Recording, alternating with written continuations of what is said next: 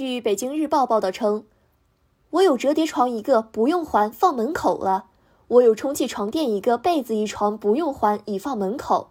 一月十五号晚上十点多，这样的接龙在博雅西苑和谐议事微信群里继续。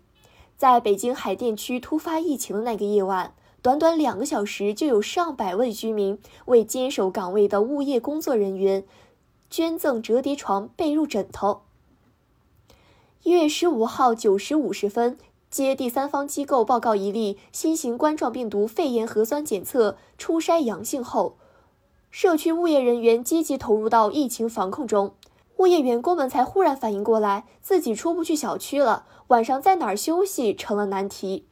热心居民紫苏了解到这个情况，主动提出要在居民中募集折叠床。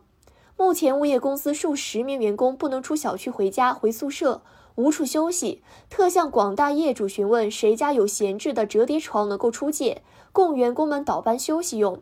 晚八时四十分，有五百人的博雅西苑和谐议事微信群里出现了这条紧急求助：我家有一个放门口了，可以来取，得拉个小车，比较重的。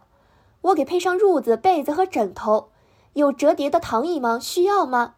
被子要不要？我可以提供。没有折叠床，睡袋需要吗？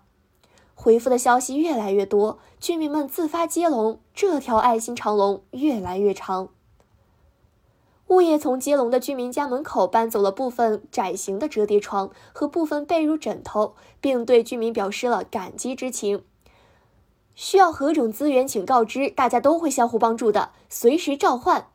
微信群里又被这样的留言刷屏了。紫苏告诉记者，居民们踊跃捐赠，再加上后续物业公司也从其他项目部紧急调集了部分床和被褥，很快就满足了物业员工休息的需要。我们准备好了，有需要随时说。许多没捐赠出去的被褥和折叠床的居民纷纷在群里留言，还有不少人表示，如果需要志愿者，他们随时可以上岗。感谢收听羊城晚报广东头条，我是主播佳田。